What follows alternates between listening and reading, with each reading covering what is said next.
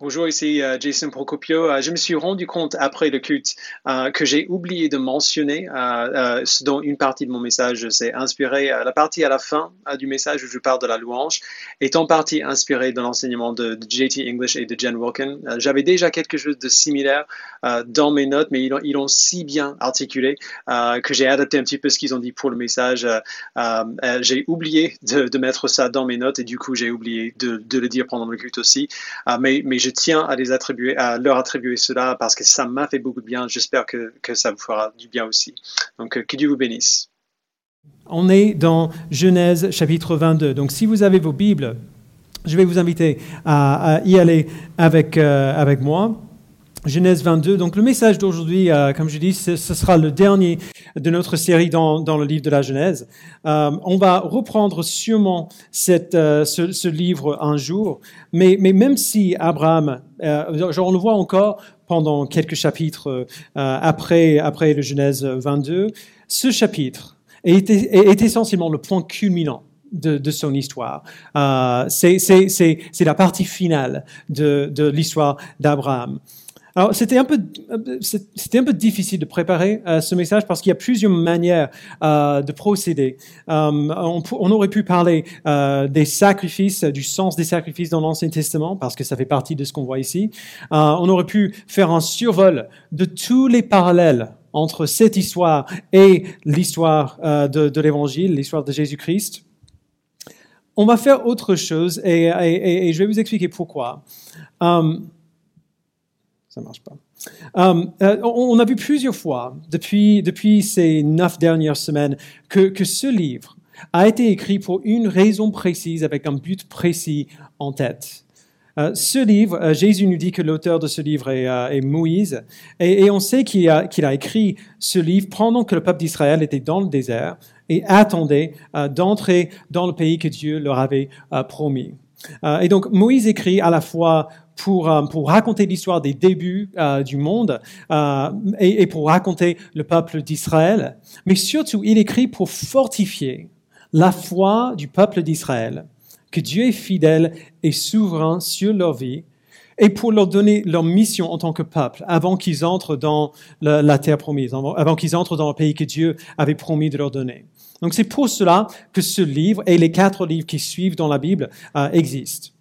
Euh, une des raisons pour lesquelles nous prêchons à travers des livres de la Bible euh, ici à Connexion, c'est que nous ne pouvons pas forcer à la Bible un sens pour nous qui n'était pas le sens pour ses premiers lecteurs. On veut vraiment, vraiment se garder de ça.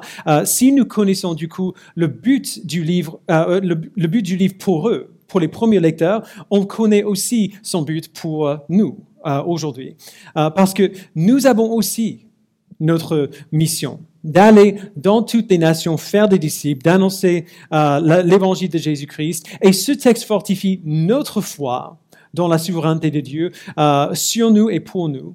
Parce qu'on voit clairement le reflet de cette histoire dans l'histoire de ce que Dieu a fait pour nous en Jésus-Christ. Et donc, le, but et la mission euh, que donne euh, ce livre pour le peuple d'Israël, c'est les mêmes pour nous.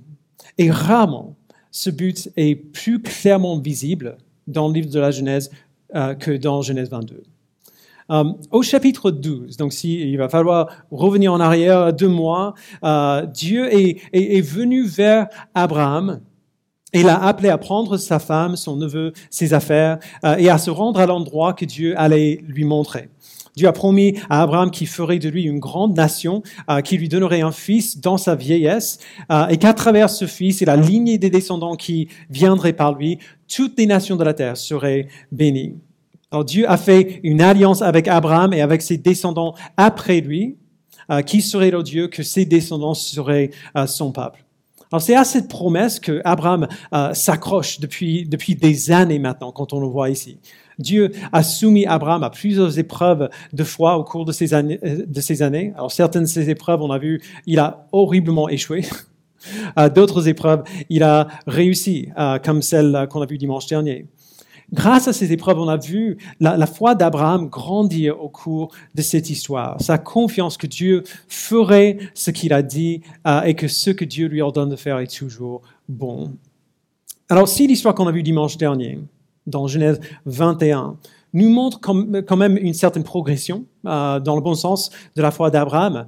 L'histoire d'aujourd'hui nous montre une foi qui est pleinement mature, qui est arrivée à maturité, à un tel point que ce que fait Abraham en réponse à l'appel de Dieu est incroyable au point de nous mettre mal à l'aise. Euh, alors on va, on va lire petit à petit. D'ailleurs, c'est la raison pour laquelle euh, on n'a pas lu le texte en entier avant ce message. En fait, on va le prendre petit à petit, on va tout lire ensemble. Euh, c'est vraiment important qu'on qu'on voit aussi la progression de cette histoire pour pleinement apprécier ce qui se passe ici. vous vous souvenez de comment cette histoire a commencé? Au chapitre 12 On en a parlé dans, il y a un instant, mais au chapitre 12, verset 1, Dieu lui dit, quitte ton pays ta patrie et ta famille, et va dans le pays que je te montrerai. Donc c'est comme cela que cette histoire commence. Ici, au chapitre 22, versets 1 et 2, euh, nous lisons, je ne sais pas ce qu'il fasse, tiens, euh, je, vais vous laisser prendre la main pour les diapos, comme ça, euh, comme ça on n'a pas besoin de nous, de nous inquiéter. donc, Chapitre 12, verset 1, il dit, quitte ton pays, ta patrie et ta famille, va dans le pays que je te montrerai. Ici, au chapitre 22, verset 1 et 2, nous lisons, après cela, Dieu mit Abraham à l'épreuve. Il lui dit, Abraham. Celui-ci répondit, me voici.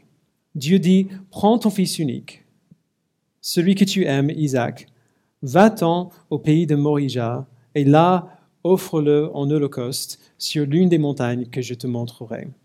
Alors juste entre parenthèses, un holocauste euh, dans l'Ancien Testament, c'est un sacrifice généralement d'un animal, euh, une offrande qui est brûlée euh, par le feu. Donc c'est de ça qu'il parle quand il parle d'une holocauste.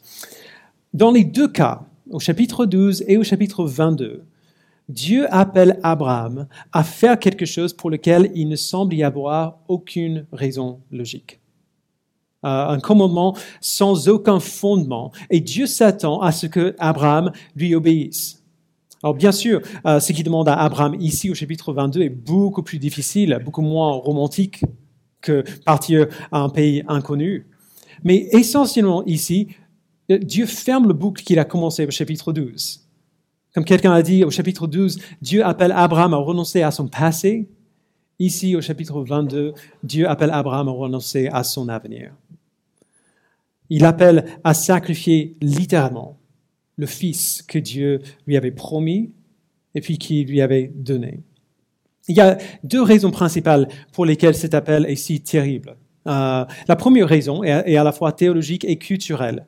Euh, le sacrifice d'enfants, c'est ce que euh, c'est ce qui se passait dans les cultes de, de, plusieurs faux dieux païens autour d'Abraham à l'époque.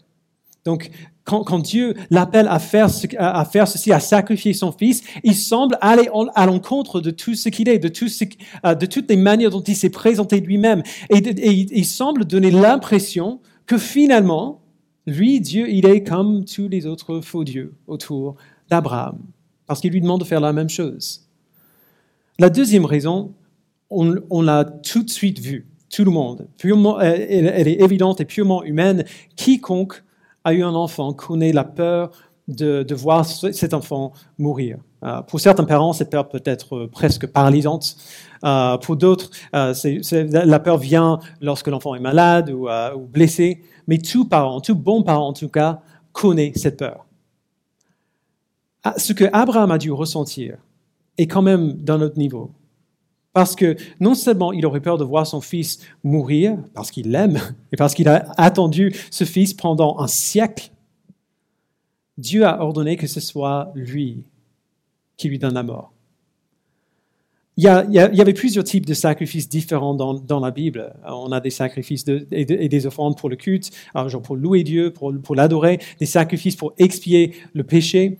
Les deux choses que chaque sacrifice animal avait en commun, c'était que, que, c'était toujours brutal et que c'était toujours coûteux. On sacrifiait toujours le meilleur de son bétail, le meilleur de tout ce qu'on avait, et on l'abandonnait en quelque sorte d'entre les mains de Dieu d'une manière qui était totalement définitive. Après, l'animal n'est plus. Ce que Dieu appelle à Abraham, euh, ce que Dieu appelle Abraham à faire, c'est pareil, sauf que cette fois-ci, ce n'est pas un animal, c'est son fils. Et c'est vraiment difficile d'imaginer parce que j'ai mon fils ici. Genre, pour, un, papa, ou même, même si on n'a pas d'enfant, genre, on peut, on peut imaginer. Ah, si, je suis honnête, encore aujourd'hui, chaque fois que je lis ces deux versets, j'en ai presque la nausée.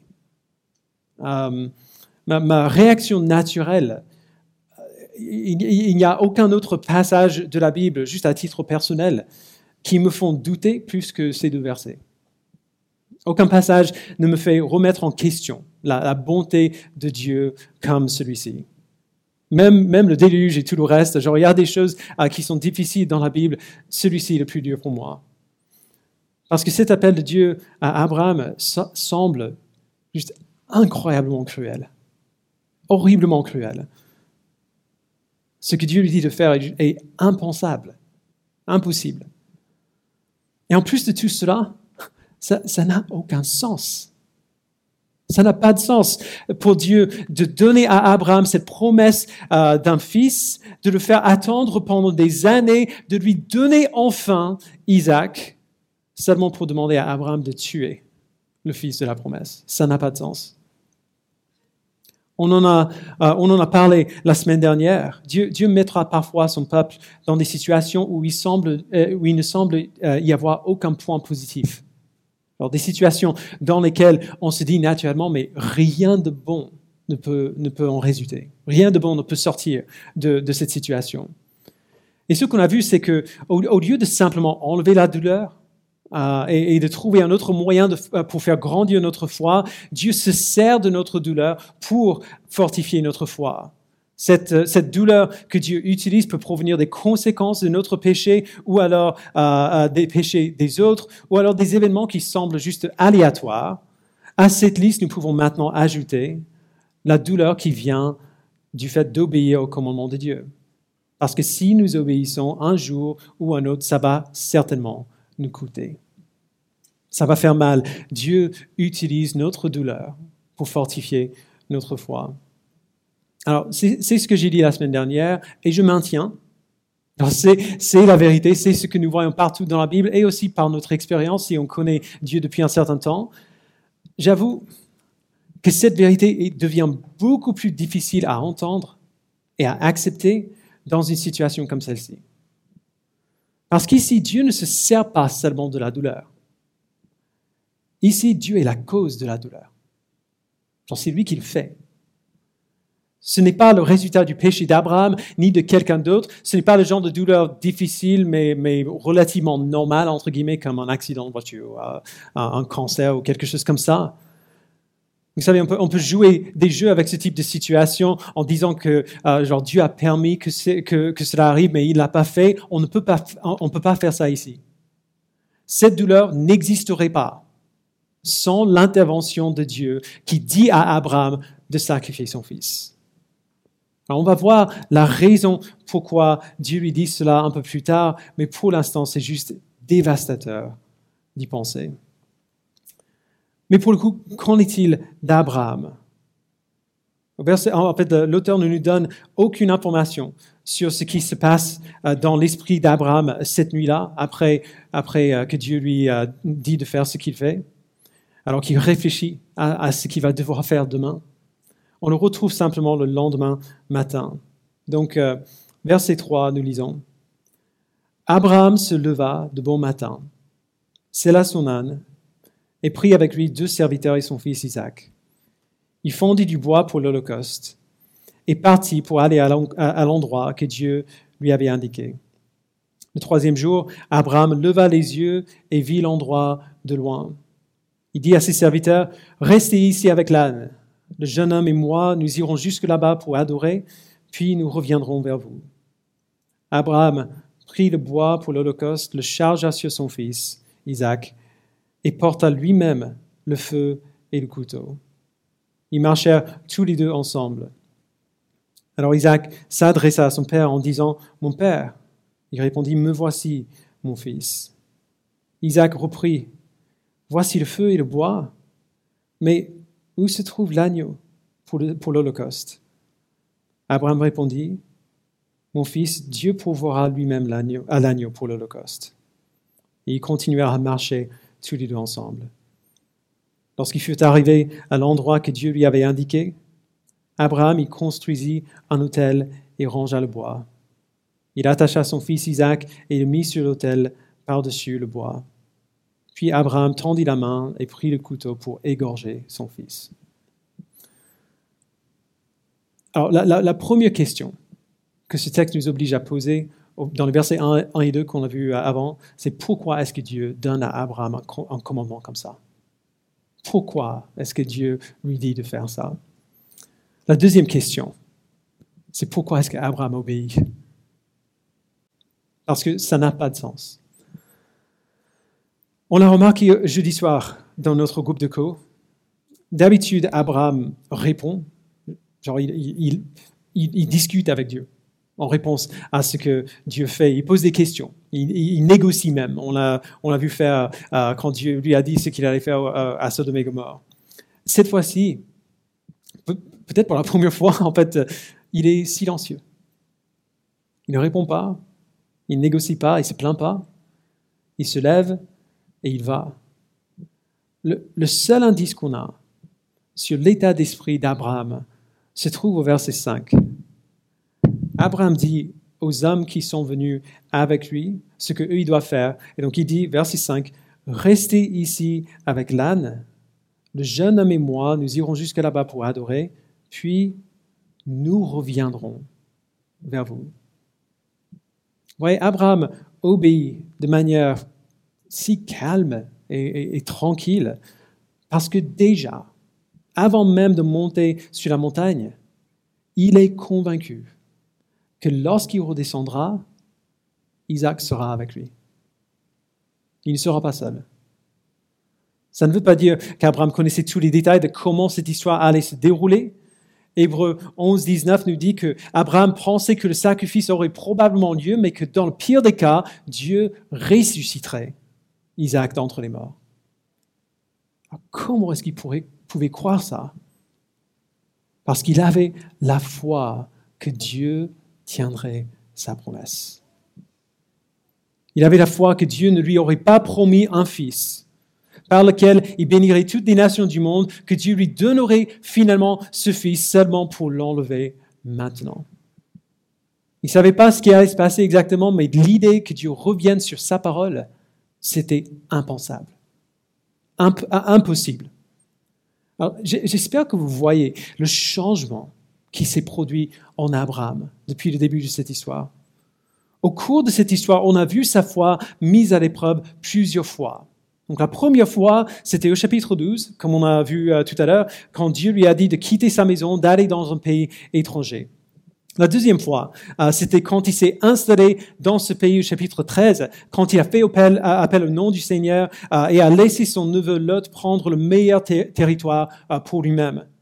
La fois d'après, même si c'est pas explicite dans le texte, je pense que c'est ce qui, ce qui se passait. La fois d'après, c'est quand il est allé sauver Lot au chapitre 14, faisant confiance à Dieu pour lui accorder la victoire contre une armée avec une petite poignée d'hommes. et, et on voit qu'il a été récompensé pour ce qu'il a fait à la fin de ce chapitre-là. La, fois suivante, c'était au chapitre 16, quand Sarah, ou Sarai, à, ce moment-là, désespérée à cause de son infertilité, a proposé à Abraham de coucher avec sa servante euh, afin d'avoir un enfant à travers elle. Alors cette épreuve-là, Abraham l'a échoué. Il a accepté la proposition de Sarai et il a eu un fils, Ismaël, même si ce n'est pas ce que Dieu avait prévu, il y a, eu des, conflits dans la maison euh, pendant des années après. La fois suivante, c'était dans son intercession pour Sodome et Gomorre, au chapitre 18, quand il a demandé à Dieu d'épargner la ville pour le bien de quelques justes qui pourraient s'y trouver. Et même si personne de juste n'a été trouvé vraiment, Dieu a validé la foi d'Abraham quand même et a épargné son neveu euh, Lot et ses nièces. Euh, l'épreuve suivante, il a aussi échoué quand il est parti à Guéra avec Sarah dans, au chapitre 20. Abraham a craint l'homme plutôt que Dieu et a failli perdre sa femme et sa vie et son enfant à cause de son manque de foi que Dieu pouvait protéger euh, lui et sa famille dans un pays hostile. Et enfin, on a vu la validation de sa foi dans le chapitre 21 qu'on a vu dimanche dernier, où enfin Dieu donne à lui et à Sarah le fils que Dieu leur avait promis. Et on voit l'épreuve de sa foi dans ce même chapitre, quand Dieu lui a dit de suivre ce que Sarah dit et de renvoyer Agar et Ismaël, peu importe combien c'était coûteux, parce que Dieu prendrait soin d'eux et parce que c'est par Isaac que les promesses de Dieu seraient accomplies. Alors du coup, quand on arrive ici, on voit le simple fait qu'Abraham avait trop souvent vu la fidélité de Dieu à l'œuvre pour imaginer que Dieu ne tiendrait pas ses promesses. Il a trop souvent vu la fidélité de Dieu pour imaginer une seule seconde que Dieu serait infidèle à ses promesses. Et c'est cela la foi.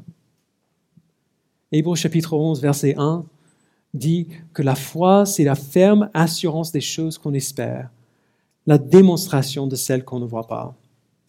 Alors, est-ce que vous avez déjà lu ce, verset et vous êtes senti plutôt loin de ce qu'il qui décrit euh, quand, genre, quand vous pensez à votre propre foi, c'est plutôt je suis assez sûr, plutôt convaincu euh, euh, de, des choses que j'espère.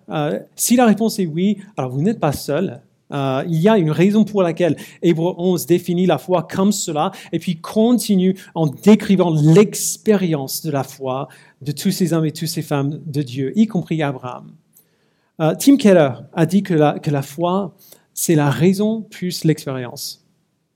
Alors évidemment, ce n'est pas, euh, pas une définition théologique qui donne là, il parle plutôt de notre expérience, de, de, ce que ça fait de vivre notre foi jour après jour au cours de nos vies à un moment donné, nous serons tous confrontés à un choix, un choix d'obéir à Dieu ou un choix de désobéir à Dieu. Et ce choix pourrait nous coûter très très cher. Alors par, nature, un choix est, rationnel. on, réfléchit et on fait et on prend une décision. Et à chaque fois, on doit, baser cette décision sur quelque chose. On a une raison pour laquelle on décide de faire, de faire ceci ou cela. Quand on obéit à Dieu, on doit faire confiance que lorsque Dieu nous donne des commandements, ces commandements sont bons. Genre, il sait ce qu'il fait quand il nous dit de faire quelque chose. Au début, Genre, surtout, genre, je ne sais pas qui ici, euh, je ne connais pas tout le monde ici, il y a certainement des gens qui sont un peu nouveaux à la fois. Au début, au moins émotionnellement, prendre cette décision d'obéir à Dieu et faire confiance qu'il sait ce qu'il fait, ça va ressembler un peu à un pari. Euh, ça, va sembler un peu risqué. Parce qu'on a, on, ne sait pas vraiment ce qui va se passer si, on fait cela. On ne sait pas euh, euh, ce qui pourrait se produire après ça. On connaît le risque et en fait, le risque, c'est possible, quoi. on va peut-être perdre quelque chose si on le fait. Quand on prend la décision d'obéir à Dieu pour la première fois, on n'a aucune preuve objective que ce que Dieu a dit arrivera. On doit lui faire confiance. Que s'il nous dit de faire quelque chose, il sait ce qu'il fait. Mais au fil du temps, on aura des années d'expérience derrière nous. Et on pourra constater l'effet cumulatif de voir comment ça s'est passé à chaque fois qu'on a obéi. Alors peut-être que les choses euh, se sont déroulées comme on le pensait ou comme on voulait, peut-être peut-être pas. Mais on saura ce que notre obéissance a fait en nous et ce qu'elle a fait pour nous. Notre expérience nous dira que Dieu est digne de confiance parce qu'il a prouvé sa fidélité tellement de fois dans le passé. C'est cela que produit une foi mature. La foi mature n'est pas aveugle. La foi mature n'est pas la simple confiance, c'est la confiance prouvée. La confiance qui vient de l'expérience. Et donc, quand, vient le temps de prendre à nouveau une décision euh, d'obéir à Dieu ou non, il y a beaucoup moins d'hésitation parce qu'on ne fait pas simplement confiance, mais on sait. On sait par expérience que ce que Dieu ordonne est bon, même si je ne comprends pas comment. C'est cela qui s'est passé en Abraham. La foi euh, que, nous voyons, que nous voyons montrer ici, euh, qui serait tout simplement impossible pour la plupart d'entre nous, a été possible pour lui parce que sa foi a été prouvée. Elle était éprouvée par des années d'expérience euh, où Abraham a dû faire confiance à Dieu et l'a trouvé digne de confiance. Il avait vu la fidélité euh, de Dieu qui a tenu ses promesses dans le passé et donc il avait la certitude que Dieu tiendrait ses promesses dans l'avenir. Même si, pour ce faire, Dieu devait ressusciter d'Isaac d'entre les morts. La foi d'Abraham avait été éprouvée dans le passé et était maintenant assez forte pour supporter l'ignorance de pourquoi Dieu lui demande de faire ce qu'il fait. Alors même s'il ne savait pas exactement ce qui se passerait, ni comment cela se passerait, ni pourquoi Dieu l'appelait à faire une telle chose, il a fait preuve d'une foi incroyable et il a obéi. La foi d'Abraham a été validée, même face à un commandement qui n'a aucun sens. Il obéit, il fait le pas et Dieu vient à son secours. On a parlé du choc de voir Dieu sembler agir comme des faux dieux qui exigeaient des sacrifices d'enfants. Ici, nous voyons Dieu prouver que finalement, en fait, il est exactement le contraire de ces faux dieux. Parce que plutôt que d'exiger un sacrifice, il en pourvoit un. Euh, disons encore à partir du verset 10, euh, euh, et puis on va continuer. Abraham tendit la main et prit le couteau pour égorger son fils. Alors l'ange de l'Éternel appela depuis le ciel et dit, Abraham, Abraham. Il répondit, Me voici. L'ange dit, Ne porte pas la main sur l'enfant et ne lui fais rien, car je sais maintenant que tu crains Dieu et que tu ne m'as pas refusé ton fils unique. Abraham leva les yeux et vit derrière lui un bélier, retenu par les cornes dans un buisson. Il alla prendre le bélier et l'offrit en, holocauste à la place de son fils. Abraham donna à cet endroit le nom de Yahvé Jireh. C'est pourquoi l'on dit aujourd'hui à la montagne de l'Éternel, il sera pourvu. L'ange de l'Éternel appela une deuxième fois Abraham depuis le ciel. Il dit, je le jure par moi-même, déclaration de l'Éternel. Parce que tu as fait cela et que tu n'as pas refusé ton Fils unique, je te bénirai et je multiplierai ta descendance. Elle sera aussi nombreuse que les étoiles du ciel, pareille au sable qui est au bord de la mer. De plus, ta descendance possédera les villes de ses ennemis. Toutes les nations de la terre seront bénies en ta descendance parce que tu m'as obéi. Abraham retourna vers ses serviteurs. Ils se levèrent et repartirent ensemble à Beersheba. En effet, Abraham habitait à Beersheba. Alors quel, quel moment juste merveilleux. vous, imaginez le soulagement Le moment où, Abraham lève sa main pour tuer son fils et Dieu l'interrompt en disant, ne fais pas ça, j'ai un meilleur sacrifice, juste derrière toi. Ah, alors, à ce stade, je, pense que je peux dire euh, que, si vous avez passé un peu de temps dans l'Église, euh, même genre si vous avez grandi dans l'Église, vous avez vu déjà les parallèles, ou au moins certains parallèles entre ce qu'on voit ici et l'histoire de Jésus-Christ. Ces parallèles sont indéniables, nombreux et intentionnels. Euh, on a dit que Moïse est l'auteur de ce livre. À vrai dire, c'est Dieu qui est l'auteur de ce livre. C'est lui qui a inspiré Moïse à écrire ce qu'il a écrit. Euh, et, c'est lui qui dirigeait aussi cette histoire quand elle s'est déroulée pour de vrai. Genre, Abraham est une vraie personne, ça s'est vraiment passé. Et quand Dieu a fait passer Abraham par cette épreuve, son plan pour Christ était déjà très bien établi. Comme Dieu a pourvu un bélier pour le sacrifice d'Abraham, Dieu a pourvu le sacrifice pour tout son peuple dans la personne de Christ. Le sacrifice, euh, c'était ce que nous devions à Dieu à cause de notre rébellion constante contre lui, qu'on appelle euh, le péché. Notre indifférence constante à, son nom et à sa puissance, notre désir constant d'être nos propres maîtres, nos propres dieux et de régner sur nos propres vies. Ce, n'est rien de moins que la trahison divine. Et, nous étions dans une situation terrible parce que la justice parfaite de Dieu exigeait la punition pour cette trahison et c'était une dette qu'aucun de nous ne pouvait payer. Aucun animal ne serait suffisant pour être offert en sacrifice pour notre rébellion. Notre vie ne serait même pas suffisante pour cela parce que le sacrifice qu'on offrait à Dieu si on, offrait, euh, si on offrait nos propres vies serait des vies totalement imparfaite et empreinte de péché elle-même. Et donc Dieu est devenu un homme, s'est joint à nous dans notre misère. Il a pris notre péché sur lui-même et a absorbé la colère de Dieu contre notre péché. Le sacrifice parfait et final pour notre rébellion. C'est ça qu'il a fait, c'est ça que Dieu a pourvu. Vous vous rappelez de tout à l'heure quand on a parlé de combien il est, choquant, non seulement euh, que Dieu permette, mais qu'il cause réellement cette douleur dans la vie d'Abraham, la douleur de lui ordonner de, sacrifier son fils. Il, faut qu'on voit, et, très, très clairement, que Dieu ne nous ordonne jamais rien qui n'est pas disposé à faire lui-même. Dans la personne de Christ, Dieu était la cause de sa propre douleur une douleur que nous ne pouvons pas imaginer.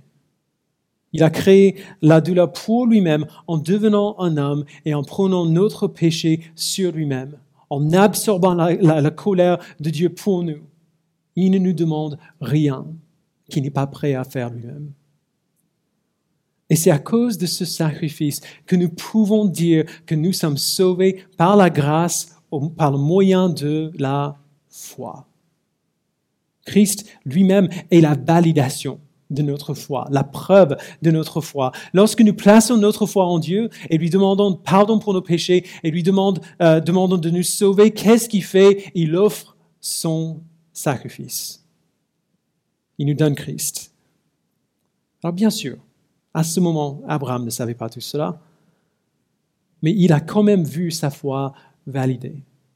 Non seulement par le secours de son Fils, par l'ange de Dieu qui arrive, à la provision du bélier, mais par Dieu qui répète pratiquement mot par mot les promesses de son alliance au verset 15 et 18. je, te bénirai, je multiplierai ta, descendance, toutes les nations de la terre euh, seront bénies en ta descendance. Pourquoi?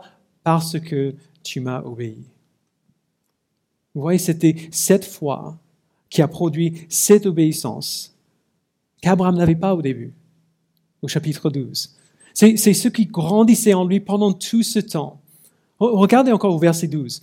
Euh, l'ange lui dit, ne porte pas la main sur l'enfant et ne lui fais rien, car je sais maintenant que tu crains Dieu et que tu ne m'as pas refusé ton fils unique. Alors bien sûr, Dieu est omniscient. Genre, vous pensez vraiment qu'il ne savait pas qu'Abraham euh, le craignait? Ce qui est d'ailleurs une façon de dire qu'il voyait Dieu pour qui il est. Bien sûr que Dieu le savait déjà. Il savait que la foi d'Abraham avait grandi. Il savait parfaitement ce qui se passait dans son cœur. Il savait déjà avant de le dire que s'il disait à Abraham de faire cela, Abraham lui obéirait. Mais maintenant, Abraham le sait aussi. Abraham le sait aussi.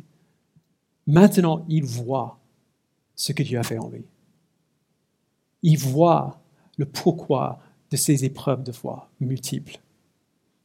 Maintenant, il sait que l'alliance que Dieu avait conclue avec lui a été maintenue grâce à la foi que Dieu avait fait grandir en lui.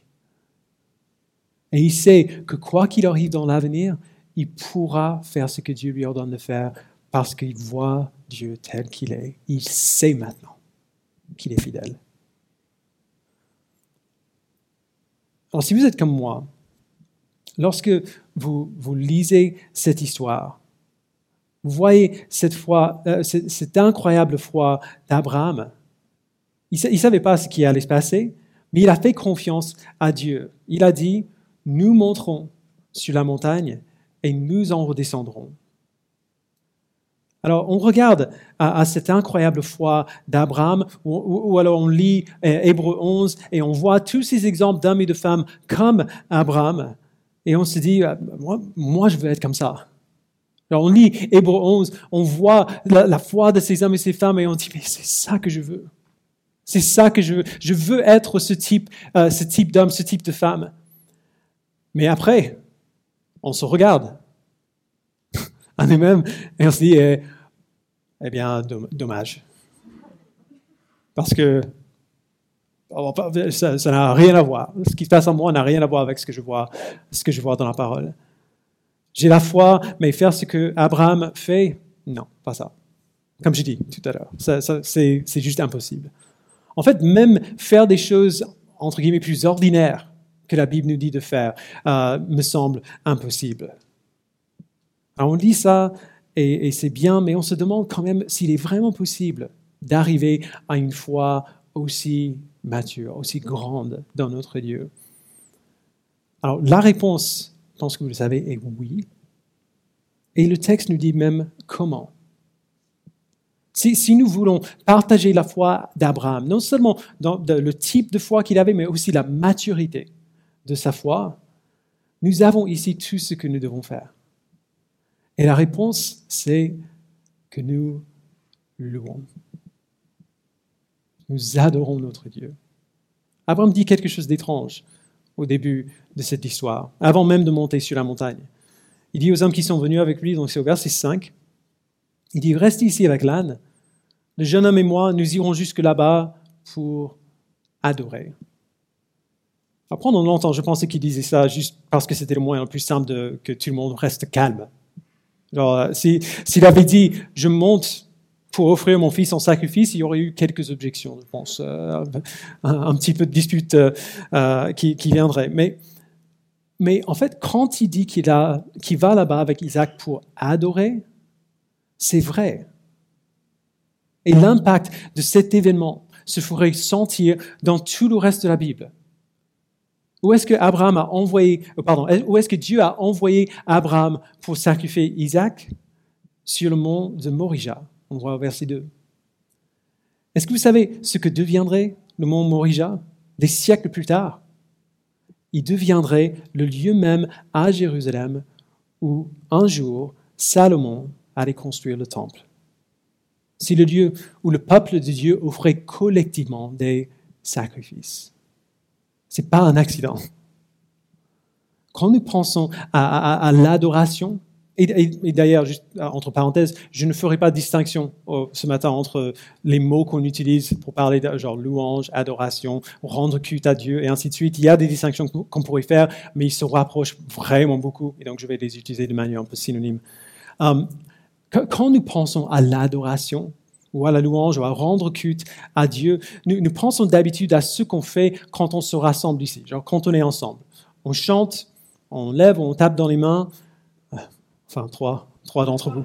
Euh, mais euh, euh, on, ferme les yeux, on prie et, ainsi de suite. Quand, quand on pense à l'adoration, on a tendance à penser à des choses qui nous font du bien, mais qui finalement nous coûtent assez peu.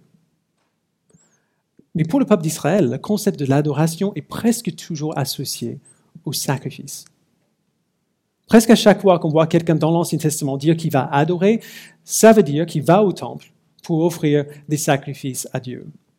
On voit cela dans la Bible et on n'y pense pas trop parce que pour nous, en fait, c'est une idée un peu dépassée. Jésus était le sacrifice parfait pour nous, comme, comme on a vu. Et donc, on n'a plus besoin d'offrir des sacrifices d'animal.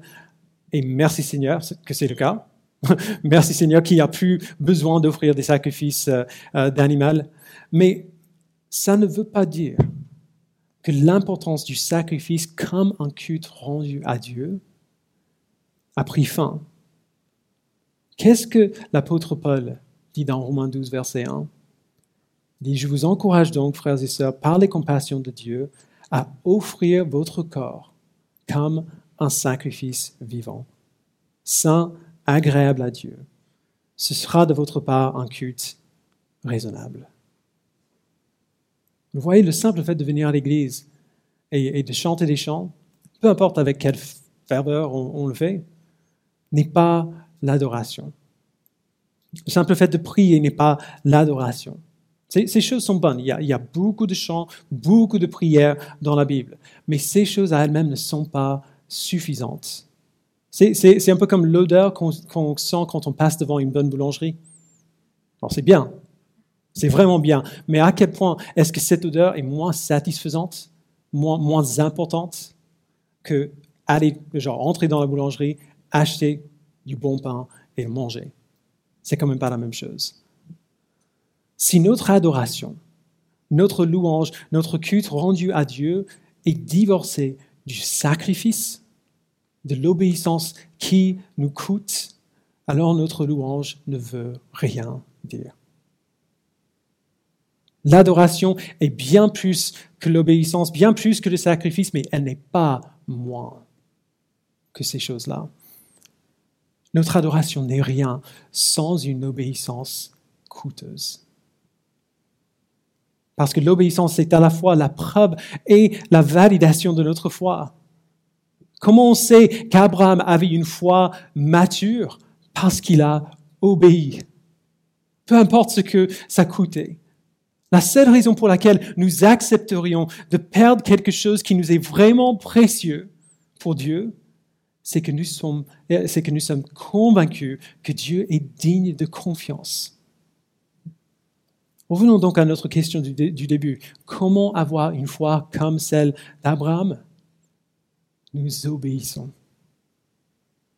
Nous, louons, nous adorons pleinement notre Dieu tous les jours, dans les petites choses et dans les grandes choses lorsque l'obéissance est facile et lorsque Dieu nous demande de faire des choses que nous trouvons totalement impensables, alors qui n'ont aucun sens, on ne comprend pas.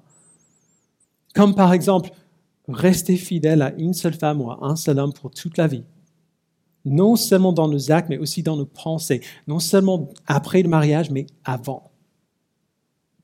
Ou alors d'aimer Jésus-Christ plus que nos maris ou nos femmes, que nos pères ou nos mères, frères et sœurs fils ou fille. Ou alors de considérer tout ce que nous avons comme un cadeau de sa main et de réfléchir à la meilleure façon d'investir les ressources qui nous donnent au profit de son royaume dans ce monde. Ou alors, peut-être le plus choquant, de n'avoir aucun autre Dieu que lui. Rien d'autre qui puisse voler notre adoration et notre affection ultime. Voyez pourquoi la foi et l'obéissance, le sacrifice et l'adoration doivent aller ensemble? Pourquoi ce sont tous des, composants différents d'une même machine? La seule raison pour laquelle on serait disposé à obéir à Dieu et à sacrifier quelque chose qui nous coûte vraiment, c'est qu'au fil du temps, on a fait l'expérience de sa fidélité envers nous. On a appris qu'il est digne de confiance. On l'a vu à l'œuvre et donc on ne pense pas seulement, mais on sait qu'il est sage et qu'il est fidèle et qu'il est bon. C'est même pas une question. Et ces vérités-là sont les mêmes vérités qui nous poussent à lever nos mains et à chanter et à prier et à proclamer Tu es bon, tu es glorieux, tu es merveilleux. Ces paroles n'ont aucun sens si elles ne sortent pas de la bouche des gens qui ont suffisamment vécu avec Dieu pour savoir que quand ils chantent ces choses, c'est la vérité. Parce qu'on a été obéissant même lorsque ça a coûté cher et on a trouvé que Dieu était fidèle. Alors, frères et sœurs, si, si vous voulez une foi comme Abraham, adorez. Sacrifiez-vous obéissez à Dieu même quand ça vous coûte. Parce que cette obéissance, c'est la manière dont vous verrez au fil du temps que Dieu est vraiment fidèle. Tous ces chants que, vous avez chantés depuis des années, en fait, sont vrais. Cette obéissance, c'est la manière dont votre foi grandira et sera prouvée. Ma prière pour, pour, nous tous, c'est que nous puissions tous un jour entendre Dieu nous dire ce qu'il a dit à Abraham. Maintenant, je sais, et vous le savez aussi, que, que vous craignez Dieu, puisque vous ne m'avez rien refusé. Et ce jour-là, je prie qu'il nous accueille dans sa maison et qu'il nous donne du repos. Le repos confiant des hommes et des femmes qui se savent protégés et gardés par un Dieu fidèle. Je vous invite à, prier.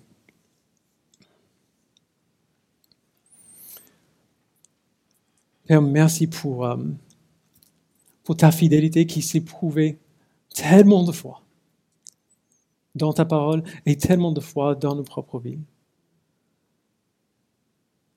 Père, je prie que pour, ceux qui commencent dans la foi, que tu leur donnes de ne pas désespérer de, de ces débuts, que tu les encourages dans ces moments du début, qu'ils ont devant eux des années et des années et des années d'expérience par lesquelles ils pourront voir et apprendre à, savoir, et pas seulement à croire ou à, faire confiance, mais à savoir que tu es bon et que tu es fidèle. Quel cadeau que tu leur donnes d'avoir toutes ces expériences encore devant eux. Père, pour nous qui, te connaissons depuis un peu plus longtemps, nous ne pouvons que te remercier pour toute la fidélité que nous voyons euh, depuis toutes, ces années au fil de notre vie. Mais Père, je prie que tu nous gardes euh, tous d'oublier ces fidélités envers nous. Il est tellement facile de voir le problème ou, le choix qui est devant nous, soit d'obéir ou pas. On pèse les, pour et les contre, les risques, et on a du mal à t'obéir alors que tu t'es déjà prouvé fidèle des, centaines, des milliers de fois dans le passé. Alors nous n'avons aucune raison pour penser que tu ne resteras pas fidèle maintenant. Merci Père de nous donner des yeux pour voir, pour nous souvenir de ta fidélité qui est permanente, qui est constante et qui est assurée. Et Père, pour ceux qui ne te connaissent pas, tu sais que tu as destiné ce texte particulièrement à ton peuple, euh, aux chrétiens. Tu sais que ce texte est pour ceux qui te connaissent, qui te suivent, qui t'aiment. Mais je prie, Père, que tu, que tu donnes à ces gens qui ne te connaissent pas de savoir et de voir que ce que ce qu'on voit Abraham faire ici, tu l'as fait pour nous aussi Sauf que tu es allé jusqu'au bout. Tu as donné ton Fils pour payer le prix de notre péché à notre place afin que nous soyons réconciliés à toi. Et tu as déversé sur ton Fils toute ta colère contre nous. Tu as tant aimé le monde que tu as donné ton Fils unique afin que quiconque croit en toi ne périsse pas mais ait la vie éternelle. Tu nous as tout donné. Tu as renoncé. Tu as tout donné pour nous afin de tout partager avec nous. Et donc, Père, j'espère et, et je prie que ceux qui ne te connaissent pas aujourd'hui viennent vers toi dans la repentance, qui te demandent pardon pour leurs péchés et qu'ils puissent te faire pleinement confiance que tu es fidèle pour appliquer l'œuvre parfaite de ton Fils à leur vie aussi. Merci Père pour ta bonté envers nous. Au nom de Jésus-Christ, nous prions. Amen.